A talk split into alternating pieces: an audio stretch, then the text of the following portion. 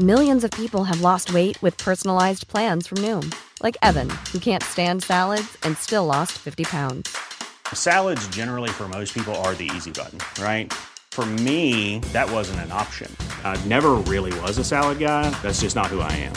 But Noom worked for me. Get your personalized plan today at Noom.com. Real Noom user compensated to provide their story. In four weeks, the typical Noom user can expect to lose one to two pounds per week. Individual results may vary. Imagine the softest sheets you've ever felt. Now imagine them getting even softer over time. That's what you'll feel with Bowl and Branch's organic cotton sheets. In a recent customer survey, 96% replied that Bowl and Branch sheets get softer with every wash. Start getting your best night's sleep in these sheets that get softer and softer for years to come. Try their sheets with a 30-night guarantee. Plus, get 15% off your first order at bowlandbranch.com. Code BUTTERY. Exclusions apply. See site for details.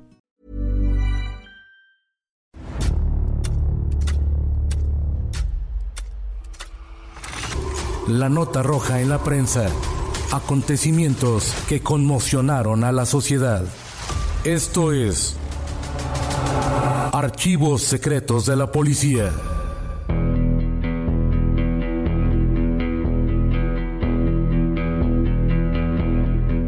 El múltiple asesinato del 9 de agosto de 1982 no fue resultado de un arrebato, sino de una cadena de incidentes desafortunados.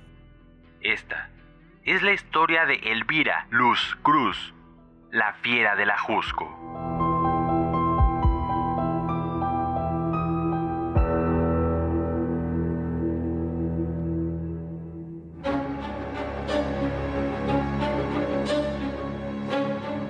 La prensa lo dio a conocer tan frío como el filo de un cuchillo en la contraportada de la edición del 10 de agosto de 1982. Por celos, mata a sus cuatro hijitos. Supo que su marido tenía otra mujer y cuando él se fue al trabajo, los estranguló con sus propias ropas.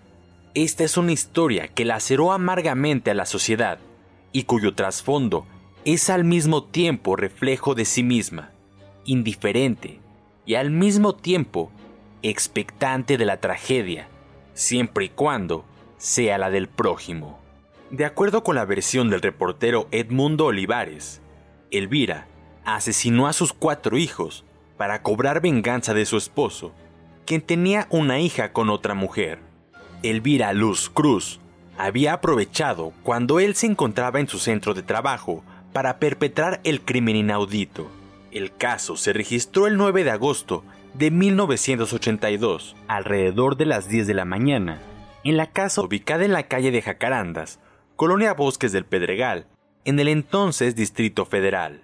El primer reporte acerca de los acontecimientos señaló que la mujer había privado de la vida primeramente a Israel, luego a Eduardo y a María de Jesús Soto Cruz, estrangulándolos con sus propias manos. Posteriormente, con un cordón de la persiana, Elvira estranguló a Marbella y con el cual también quiso quitarse la vida.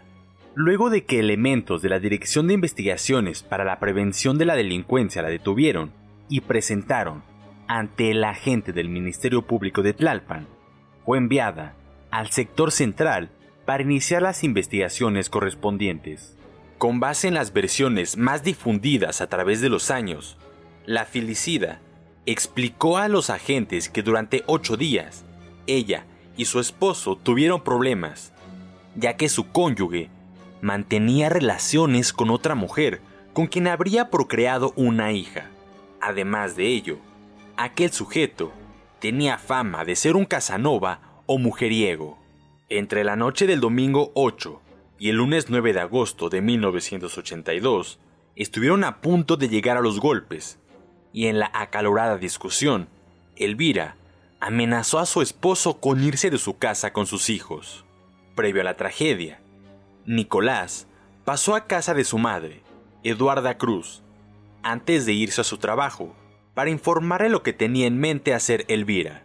De acuerdo con la información que circuló el 10 de agosto, la señora Eduarda se dirigió a la casa de su nuera al filo de las 10 de la mañana donde se encontró el terrible cuadro de horror en el que sus nietos ya habían sido asesinados por su propia madre en un acto deleznable.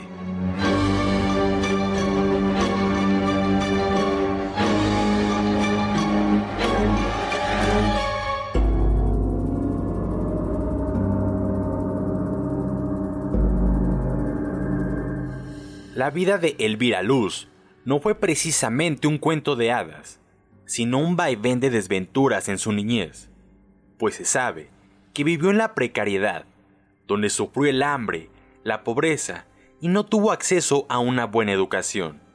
Elvira conoció a Marcial Caballero, con quien procreó a su primer hijo, Israel.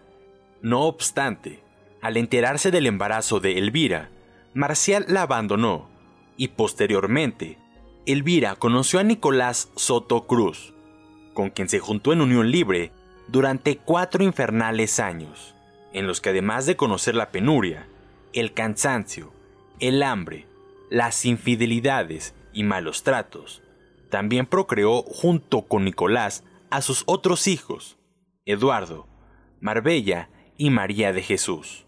La vida que Elvira compartió al lado de Nicolás se caracterizó por el desamor y la tiranía de un hombre que la golpeaba, donde además era casi una esclava, pues ella realizaba los quehaceres domésticos tanto de su hogar como el de su suegra.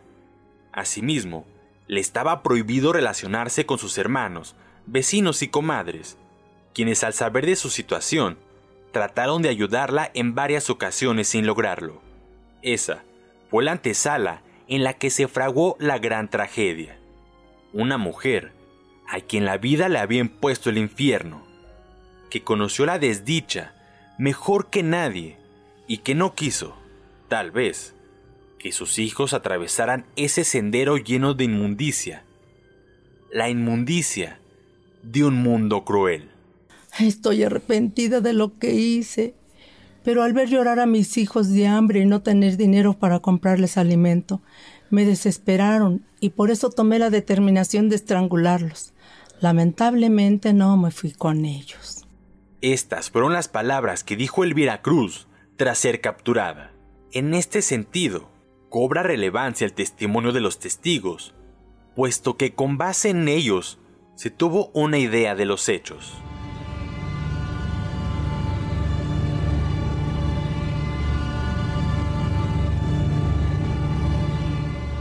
En el múltiple asesinato del 9 de agosto se conjugan la precariedad económica, un esposo y padre infiel y golpeador, también la miseria y la ignorancia. Durante la mañana de aquel día, los cuatro niños lloraban porque tenían hambre y le pedían alimento. Entonces, Elvira despertó con la angustia de no poder darles qué comer, pues no tenía nada de dinero. Como en otras ocasiones, decidió mandar a Israel, el mayor de sus hijos, a pedir 50 pesos prestados a su comadre. Y en ese momento de la historia, los acontecimientos se vuelven vertiginosos. Respecto a lo que ocurrió después, se establecieron tres versiones. La primera indica que Elvira pensó comprar huevo para darles algo de comer a sus hijos. La segunda, que con él buscaría trabajo. Y la tercera, que se iría a vivir a la colonia Arenal con unos familiares. Pero en ninguna de las anteriores pudo ser, ya que Israel regresó sin el dinero, pues ya nadie quería prestarle. Entonces, en su desesperación y cansada de vivir cada día con hambre, optó por acabar con la vida de sus cuatro vástagos para evitar verlos morir de inanición. De acuerdo con la declaración de Elvira, registradas en el diario de las mayorías, cometió el crimen porque no soportó verlos llorar de hambre. Y así fue como actuó. Primero, al mayor de sus hijos, Israel Luz Cruz, con su propia ropa, hizo un lazo y la ahorcó. Después fue con Eduardo, a quien también ahorcó con un zarape sin mayores dificultades, y luego a Marbella, sus ojos parecían implorarme el perdón, la piedad, pero no podía dejarla sola en este mundo. Tan inhumano, en donde nadie nos dio el apoyo y donde todos los trataron como perros. Nuestra única culpa fue ser pobres, muy pobres. Acarició su cabello y luego arrancó el cordón de una persiana, se lo anudó al cuello y apretó hasta acabar con su existencia. La última víctima fue María de Jesús, a quien le tapó la boca con una mano, mientras que con la otra la tomó del cuello y la asfixió. Elvira declaró que le dolió hasta el alma escuchar su llanto. Y todavía, hasta el último momento, la niña buscaba que yo la amamantara. Finalmente, Elvira trató de suicidarse amarrándose un mecate al cuello, aunque según declaró, no supo qué pasó, sino que solo recordó haber despertado cuando la muchedumbre estaba reunida en torno a su vivienda y luego dos policías la trasladaron a la delegación.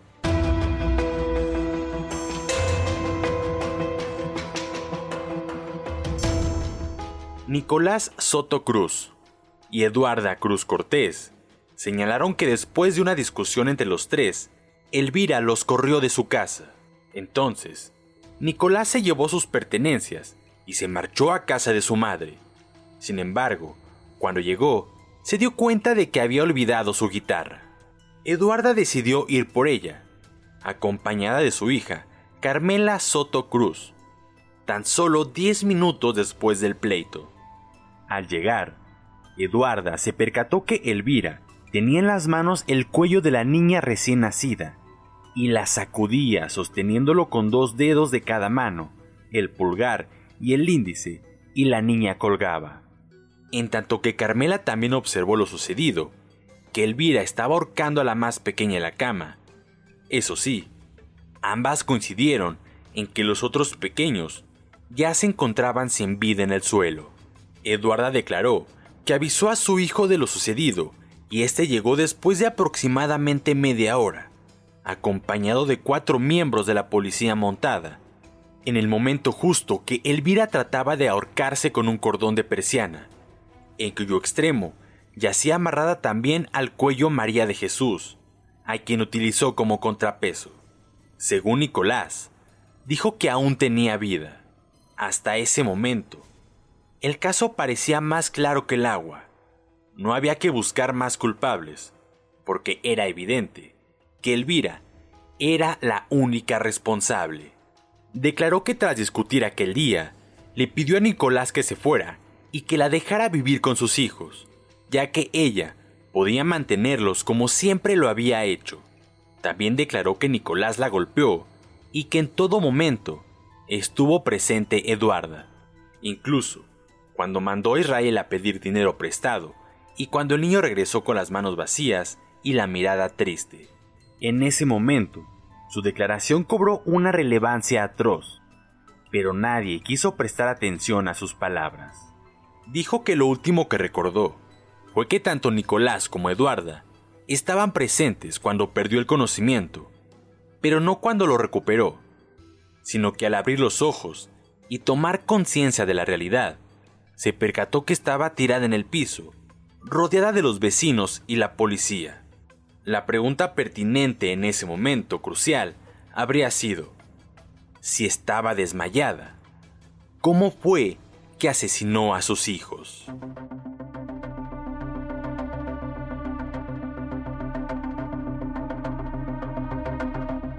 Elvira Luz Cruz fue trasladada inmediatamente a la 23 Agencia Investigadora de Tlalpan, donde sin tomarle declaración inicial, la transfirieron a la Agencia Central de Averiguaciones Previas de la Procuraduría de Justicia del Distrito Federal. El 18 de enero de 1984 declararon culpable a Elvira y la condenaron a 23 años de prisión.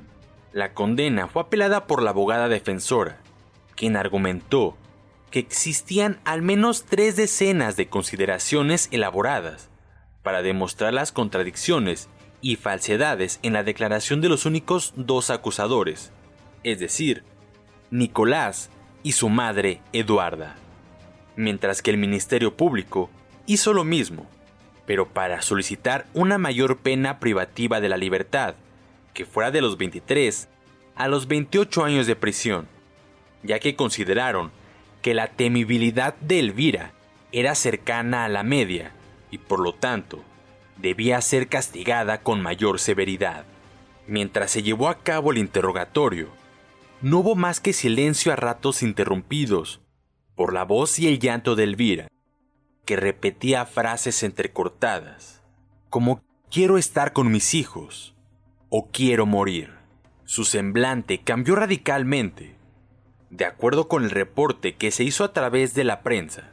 De este modo, apareció con el rostro tísico por el dolor, el pelo largo, hirsuto y seco como mecate, pegado a piel que escurría llanto y sudor. Dios mío, perdóname, aunque me condene para siempre. A mis hijos no los dejo en este infierno, donde poco a poco hubieran muerto de hambre. Ellos me obligaron a hacerlo, mi marido y mi suegra. Nos quitaron todo y me dejaron sin la posibilidad de alimentar a mis chiquitos, que junto conmigo pasaron un ayuno de casi 48 horas. Soporté golpes, malos tratos y que ella, mi suegra, Eduarda Cruz, me estuviera siempre difamando y metiendo cizaña. Pero todo tiene una línea hasta donde uno pueda llegar, hasta antes de explotar enloquecida. Recluida en los separos de la Procuraduría, Elvira repetía desconsolada una y otra vez. Quiero morir. No supe lo que hice y luego de que fueron ventilados los trámites establecidos por la ley, Elvira Cruz regresó a su celda del reclusorio sur, para luego ser llevada a la cárcel de mujeres a esperar su juicio.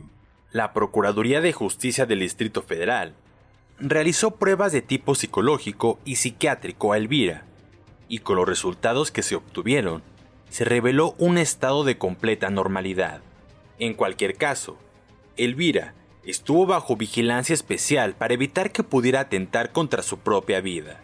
Los graves errores y omisiones durante el proceso de ofrecimiento y desahogo de pruebas cometidos por la defensora de oficio, aunados a la deficiente averiguación previa, repercutieron negativamente en la posibilidad de defensa de los derechos de Elvira Luz Cruz.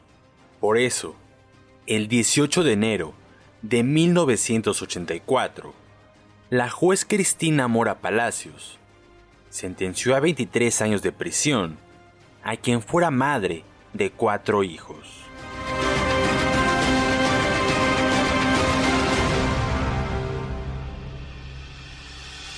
Puedes escuchar este y otros podcasts OM en Apple Podcast, Spotify, Google Podcast, Acast, Deezer, Amazon Music y seguir la conversación en la cuenta de Twitter arroba podcastom o al correo podcast.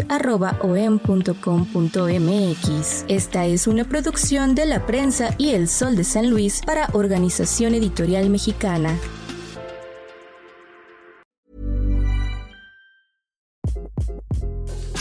This is Craig Robinson from Ways to Win, and support for this podcast comes from Invesco QQQ, the official ETF of the NCAA. Invesco QQQ is proud to sponsor this episode and even prouder to provide access to innovation for the last 25 years. Basketball has had innovations over the years too. We're seeing the game played in new ways every day. Learn more at Invesco.com slash QQQ. Let's rethink possibility. Investco Distributors, Inc.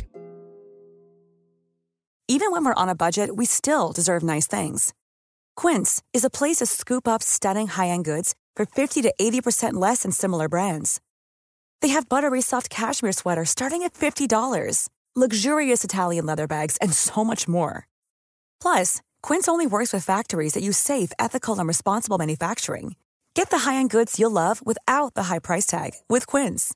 Go to quince.com/style for free shipping and 365-day returns.